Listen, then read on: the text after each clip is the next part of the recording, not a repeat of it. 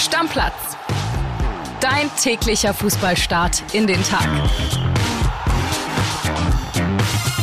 Hallöchen, Stammplatzfreunde, was geht ab? Wir hoffen, euch geht's gut. Hier sind für euch wie immer regelmäßig fast jetzt schon Florian Witte, unser Podcast-Papa und ich. André ist zwar wieder in Deutschland, aber noch im Urlaub. Der kommt Freitag wieder. Flo, grüß dich erstmal. Grüß dich. Ja, ein bisschen vermissen wir André, obwohl äh, mit Kili macht's ja auch riesig Spaß. Heute hat er die Mütze übrigens richtig rum auf und ich bin euch noch eine Antwort schuldig. Mir ist gestern der Film nicht eingefallen, an den du mich erinnert hast. Und es war over the top. Schönen Gruß an unseren Hörer und auch meinen Kumpel, muss ich sagen, Frank, selbstgefürchteter Mittelstürmer, der mir heute Morgen gleich eine WhatsApp geschrieben hat. Überragender Film. Guckt ihn euch an. Haben mehrere Hörer übrigens gemacht. Echt? Also drei, vier Leute haben die Antwort direkt geschickt und da merkt man doch, ihr seid aktiv dabei, äußert euch immer. Das macht dir am meisten Spaß, dass man merkt, das hat einen Impact in der Community und ihr seid dabei, egal ob man Mist baut, äh, Quatsch erzählt oder auch mal was Gutes erzählt oder einem Film nicht einfällt. Das macht einfach äh, super Spaß. Vielen, vielen Dank dafür. Ja, und deshalb machen wir Stammplatz ja so gerne und es kamen sogar schon Nachrichten, sowohl Text als auch Sprachnachrichten zu Themen,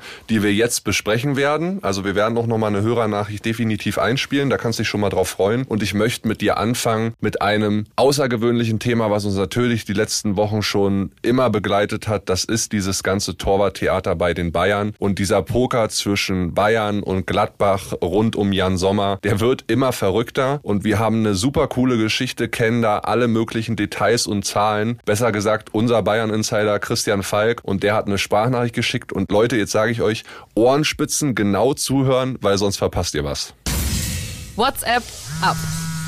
Ja, Kili, also das war nicht nur ein verrückter Poker um Jan Sommer, das war wirklich auch eine aufregende Recherche. Man muss sagen, es war wirklich stündlich ein neuer Stand. Am Wochenende hatten Bayern ja immer noch das Angebot bei Gladbach auf den Tisch hinterlegt. 4 Millionen Euro plus 2 Millionen an Boni. Aber das wollten die Gladbacher überhaupt nicht mal diskutieren. Viel zu wenig, haben sie gesagt. Dann am Sonntag legen die Bayern nochmal nach. 5 plus 3 Millionen Euro. Das wären insgesamt natürlich die 8 Millionen gewesen, die Gladbach von Anfang an gefordert hatte. Aber auch da sagten sie nein. Am Montagvormittag muss es dann nochmal ein Gespräch gegeben haben zwischen Oliver Kahn, dem Bayern-Vorstandschef, und äh, Stefan Schippers, den Borussen-Geschäftsführer. Und da muss Schippers gesagt haben, Leute, 8 Millionen Euro, 8 und nicht weniger, dafür, dafür würden wir ihn hergeben. Und das haben die Bayern dann wieder diskutiert und legten am Montagnachmittag dann wieder nach. 6 Millionen Euro plus 2 Millionen am Boni. Das wären wieder 8 gewesen, die Grundausstattung ein bisschen erhöht, aber die Gladbacher waren wieder skeptisch, denn da war keine Meisterprämie drin. Bayern hätte die Champions League gewinnen müssen, damit alle 8 Millionen dann wirklich reinkommen. Das war den Gladbacher immer noch zu wenig. Und dann schien es so, als wenn der Transfer vom Tisch sei. Davon gingen auch die Gladbacher aus und haben Jonas Omlehn im Montpellier gesagt, Junge, das wird jetzt nichts im Winter. Er wäre der Ersatz für Sommer gewesen und haben praktisch Montpellier und Omlehn abgesagt. Was die Gladbacher da noch nicht ahnten, Bayern meldet sich nochmal und zwar am Montagabend und da legten sie tatsächlich 8 Millionen auf den Tisch und noch eine Million an Bonuszahlungen. Also wirklich alle Anforderungen erfüllt. Zur Überraschung der Bayern sagte Gladbach wieder nein. Und zwar mit der Begründung, ihr seid zu spät, wir haben Omlin schon abgesagt. Ja, das war natürlich sehr, sehr bitter, äh, auch für Jan Sommer, der ja unbedingt nach München will. Aber über Nacht, da haben sich die Gladbacher auch mal Gedanken gemacht und dachten, ja gut, für den Omlin müssen wir sowieso Ablöse zahlen, auch wenn wir ihn im Sommer holen. Der hat nämlich noch länger Vertrag.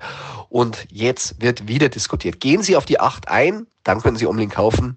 Es wird immer noch spannend. Das Thema ist noch nicht vom Tisch. Liebe Grüße, euer Christian Falk. Ja, das Thema ist immer noch nicht vom Tisch, Flo, aber Heidi Witzka, da müssen wir erstmal durchatmen. Wie verrückt ist dieser Poker bitte geworden? Kannst du dich jemals an so ein verrücktes Hin und Her erinnern?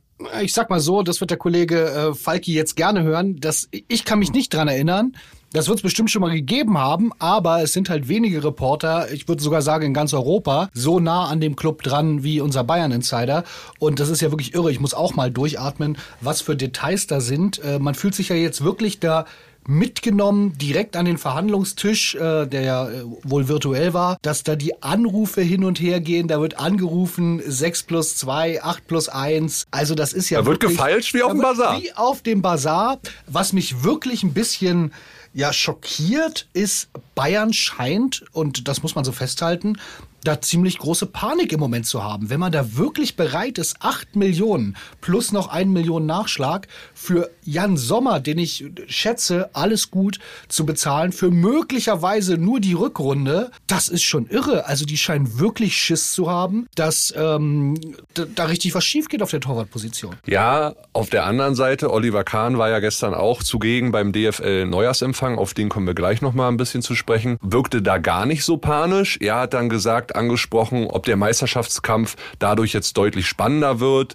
oder es für Bayern zu Problem wird, antwortet er auf unsere Nachfrage nein. Zitat, ich denke, dass wir gut aufgestellt sind. Wir haben kein Torwartproblem. Sven Ulreich hat seine Sache in der Vorrunde super gemacht. Ich kann nichts Negatives bei uns erkennen. Die einzige Gefahr besteht, dass sich Ulreich verletzt und wir dahinter gute, aber noch nicht erfahrene Torhüter haben. Aber Kili, was soll er denn sagen? Soll er sagen, wir haben ein riesen Torwartproblem, mir geht der Arsch auf Grundeis, dass wir damit unsere hohen Ziele nicht erreichen können? Er hat staatsmännisch. Weißt du, was dann passiert? Dann sagt Gladbach, na dann gebt uns doch 20 Millionen, so wie die drauf sind. Das muss man nämlich auch mal sagen. Das ist ja schon ganz schön cool, was Gladbach da abzieht. Also wenn der wechselt, und ich gehe jetzt inzwischen fast ein bisschen davon aus, da muss man sagen, also Gladbach hat wirklich das Maximale dann rausgeholt. Und da muss man denen dann wirklich mal gratulieren. Wir haben Brazzo auch viel gefeiert für Transferscoops, die er äh, gebracht hat, ohne Frage. Aber die Bayern da viermal innerhalb von 24 Stunden abblitzen zu lassen und dann vielleicht sogar eine zweistellige Summe zu kassieren äh, oder zumindest sehr, sehr nah dran eine zweistellige Millionensumme zu kassieren, das wäre schon,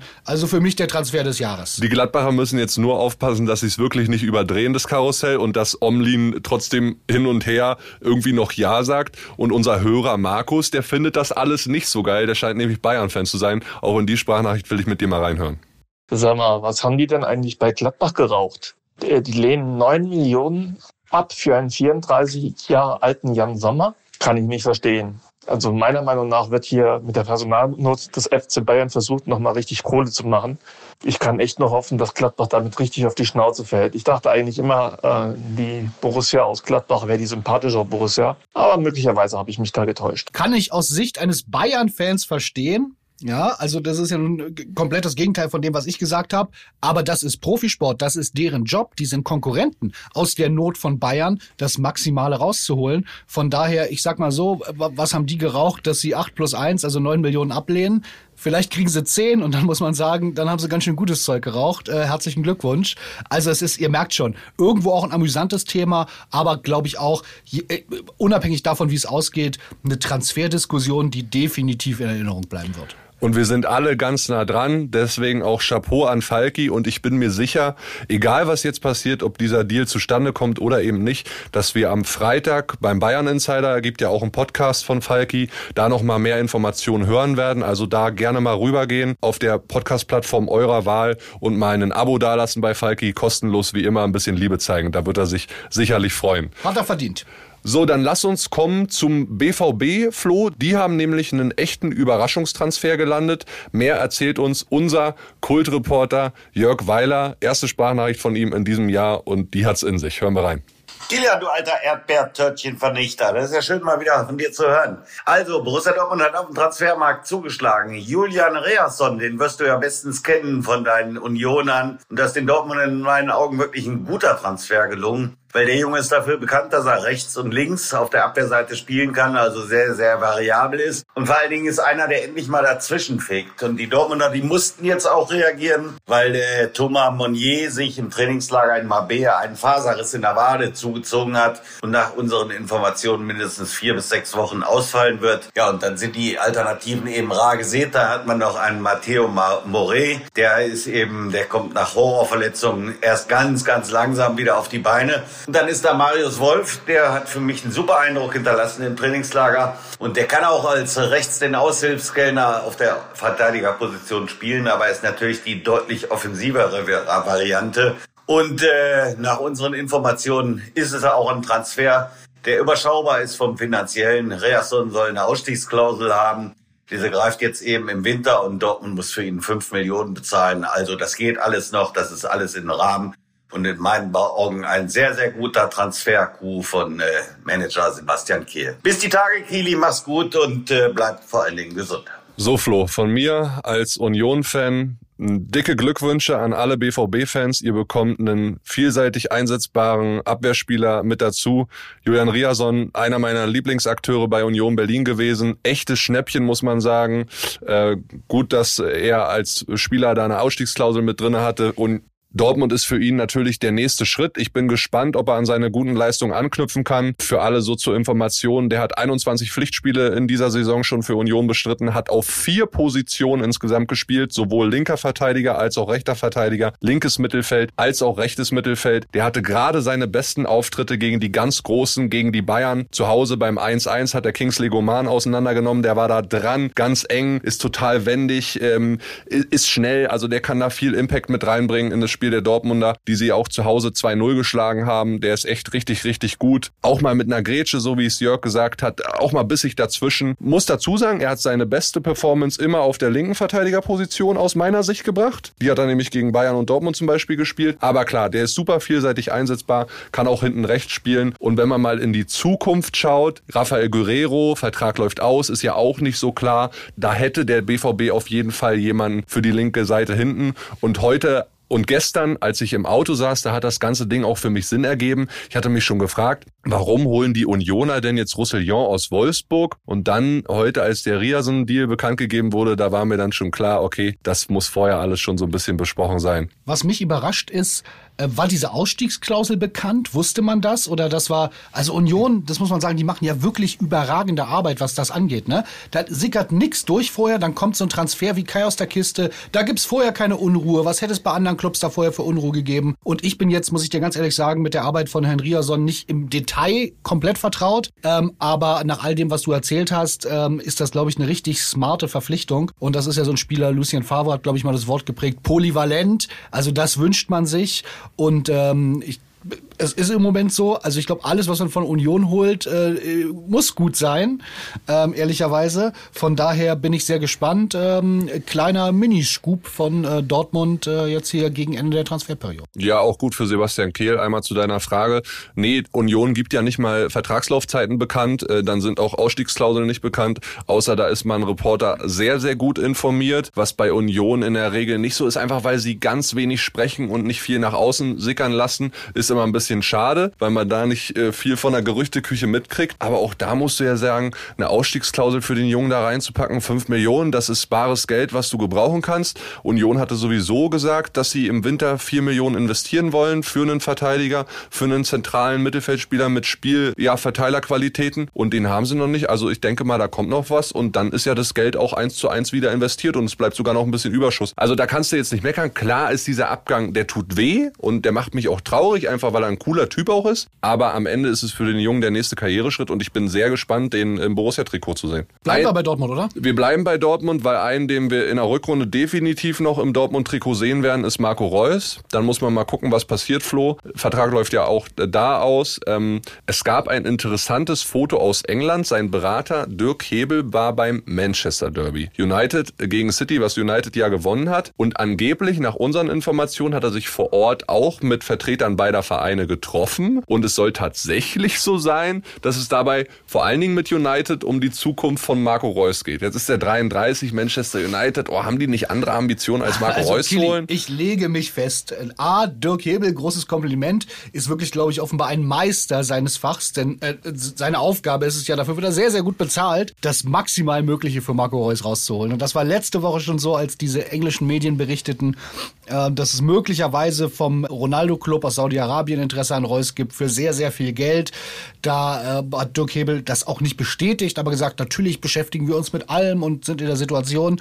So, jetzt taucht er da im Stadion auf. Also ich würde mich mal festlegen. Marco Reus wird kommende Saison weder bei Manchester United noch bei Manchester City spielen. Ja, da lege ich mich einfach mal fest. Aber das ist natürlich eine Geschichte, das ist jetzt wieder in Medien. Da ist der Druck wird auf Dortmund so ein bisschen erhöht. Da wird gezeigt, ey Leute, wir können auch. Äh, alles sowas. Dirk Hebel ist ein super Berater, der auch viele, viele andere Spieler unter Vertrag hat, der sein Netzwerk spannt. Ich denke, da wird es eher darum gegangen sein und nicht in aller, allererster Linie, ob Pep Guardiola jetzt wirklich davon träumt, äh, nochmal mit Marco Reus zusammenzuarbeiten. Ich stimme dir dazu. Marco Reus wird nicht für Manchester City spielen. Marco Reus wird nicht für Manchester United spielen. Aber ich lege mich fest, Marco Reus wird in der kommenden Saison auch nicht mehr für Borussia Dortmund spielen. Glaube ich auch. Das unterschreibe ich auch. Da sind wir total einer Meinung. Der Vertrag wird definitiv nicht verlängert. So, dann lass uns einmal auf den DFB gucken. Ich habe es ja schon erwähnt. Gestern gab es den DFL Neujahrsempfang. Morgen ist es dann soweit. Da tagt die DFB Taskforce. Da wird es gehen um die Sportdirektorensuche. Und wir können eigentlich fast schon diesen Wunsch von vielen, nämlich mach's doch Rudi Völler, ja, nochmal positiv aufnehmen. Es sieht alles danach aus, dass er es wirklich machen wird. Er wurde auf diesem Neujahrsempfang gefeiert wie ein junger Gott, wo er auch ausgezeichnet wurde mit dem Ehrenpreis der DFL.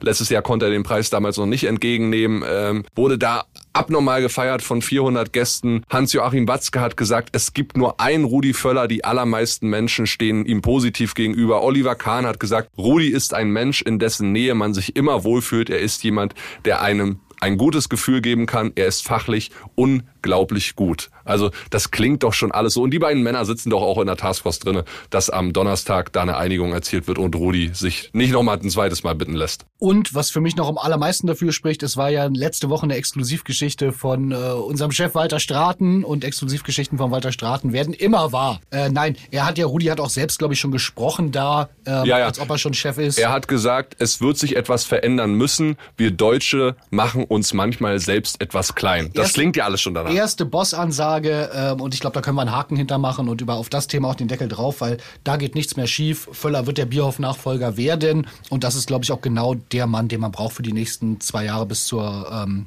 Heim-EM. Äh, um auch einfach so diese Verbindung zwischen Fans und Nationalmannschaft einfach da so ein bisschen wohlgefühliger zu machen. Ja, dann lass uns doch nochmal zum Schluss dieser Episode ein, zwei Regale tiefer greifen, nämlich Richtung zweite Liga. HSV, da gab's äh, ja interessante Sätze von Jerome Boateng bei den Kollegen von Sky, der gesagt hat, ich habe mitbekommen, dass sich viele Fans meine Rückkehr zum HSV wünschen. Das freut mich sehr und ich kann nur sagen, dass ich nichts ausschließe. Und weiter hat er betont, ich denke noch lange nicht an ein Karriere Wochenende, will im Sommer nochmal topfit angreifen und habe nur schöne Erinnerungen an den HSV. Dieser Verein mit diesen Fans und dieser schönen Stadt gehört in die erste Liga. Ich hoffe, dass der HSV aufsteigt. Und dann ab der neuen Saison in der Bundesliga mit Jerome Boateng als Innenverteidiger? Kann ich mir nicht vorstellen. Also A, ähm, ich bin zu weit weg, um zu beurteilen, wie fit er überhaupt noch ist und wie gut er sportlich ist. B geht der HSV, glaube ich, im Moment einen relativ smarten Weg mit jungen, entwicklungsfähigen Spielern. Jetzt könnte man sagen, nach einem Aufstieg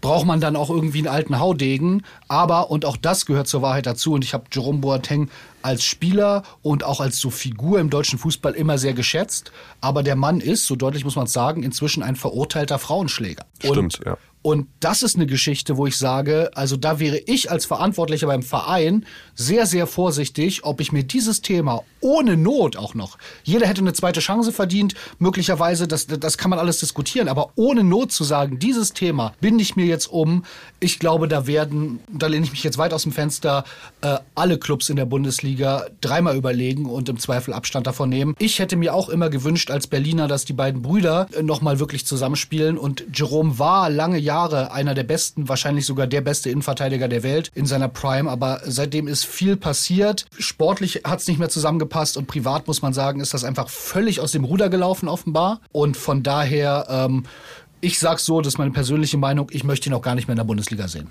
Ja, und der HSV nimmt sportlich offenbar auch ein bisschen Abstand von einer möglichen Verpflichtung. Nach unseren Informationen ist eine Rückkehr von dem Weltmeister nahezu ausgeschlossen. Beim HSV beschäftigt man sich damit nicht und hat nicht so wirklich ernsthaftes Interesse. Zum Schluss dieser Folge nochmal ein Hinweis in eigener Sache und den liefert euch unser Phrasenmäher-Host, unser quasi Schwestern-Podcast vom Stammplatz, Henning Feind der hat eine kleine Nachricht für euch. Hören wir mal rein. Moin Kili, moin liebe Stammplatzhörer. Hier ist Henning vom Phrasenmäher. Wir starten mit dem spannendsten Gast, den man gerade aus der Bundesliga haben kann ins neue Jahr. Das ist Max Eberl, der vor dem Spiel gegen die Bayern ausführlich seinen Wechsel zu RB Leipzig erklärt und natürlich darüber spricht, wie er mit der Fankritik umgeht, dass er statt für einen Traditionsclub jetzt für einen Kommerzverein arbeitet. Vor allem verrät Max aber das erste Mal ausführlich, was er in seiner Auszeit so gemacht hat, wo er überall war, wie es war, als er bei einer Wanderung in Chile von Fußballfans erkannt wurde, dass ihn seine Mutter aus Deutschland angerufen hat, weil es hier hieß, dass er eine Magenverkleinerung hinter sich hätte, dass er nach 35 Jahren wieder mit seiner Jugendliebe zusammen ist und dass er mit seinem Ziehvater Uli Hoeneß gerne eine Meisterwette um ein Bier eingehen würde. Wer verstehen will, wie Max Eber wieder Max Eber geworden ist, sollte da mal reinhören. Ich bin sicher, dass es sich lohnt und ja, wünsche euch viel Spaß. Ja, Flo. Max Eber, erster Gast im Phrasenmäher dieses Jahr, hörst du auf jeden Fall rein, oder? Ich habe schon reingehört, habe ja das große Privileg, das dann vielleicht auch mal ein bisschen früher äh, hören zu können. Irgendwie muss es sich auch auszahlen, dass man hier arbeitet. Und es ist spektakulär gut, muss man sagen. Wirklich spektakulär gut. Hört da rein, eine ganz andere menschliche Seite von Max Eberle. Er erzählt das erste Mal wirklich, was in diesem, äh, in seiner Auszeit passiert ist, wie es ihm geht, mit wirklich vielen Details, die, die einen zum Nachdenken anregen. Mal wirklich auch, das ist jetzt nicht das, was auf dem Rasen passiert, sondern da geht's um mehr und äh, gerade darum und gerade Leute, die Max Eberl kritisch sehen. Und das kann ich total verstehen. Die sagen, Mensch, äh, wie kann der jetzt äh, zu RB gehen und der hat doch auch immer gegen Kommerz. Hört euch das an, bildet euch danach eine Meinung, aber gehört haben sollte man es auf jeden Fall. Den Link zur Folge habe ich euch direkt in die Shownotes gepackt, also da gerne einfach draufklicken, rübergehen und euch ja entspannt anderthalb Stunden, eine Stunde 40 sind es glaube ich insgesamt, Max Eber anhören. Ist sehr, sehr cool geworden, wie Flo sagt. Ich werde auf jeden Fall heute im Laufe des Tages auch reinhören. Und damit sagst du, Flo, den Albersatz? Deckel drauf! Holio, auf Wiedersehen. Wir hören uns morgen wieder. Ciao, ciao, Leute. Stammplatz. Dein täglicher Fußballstart in den Tag.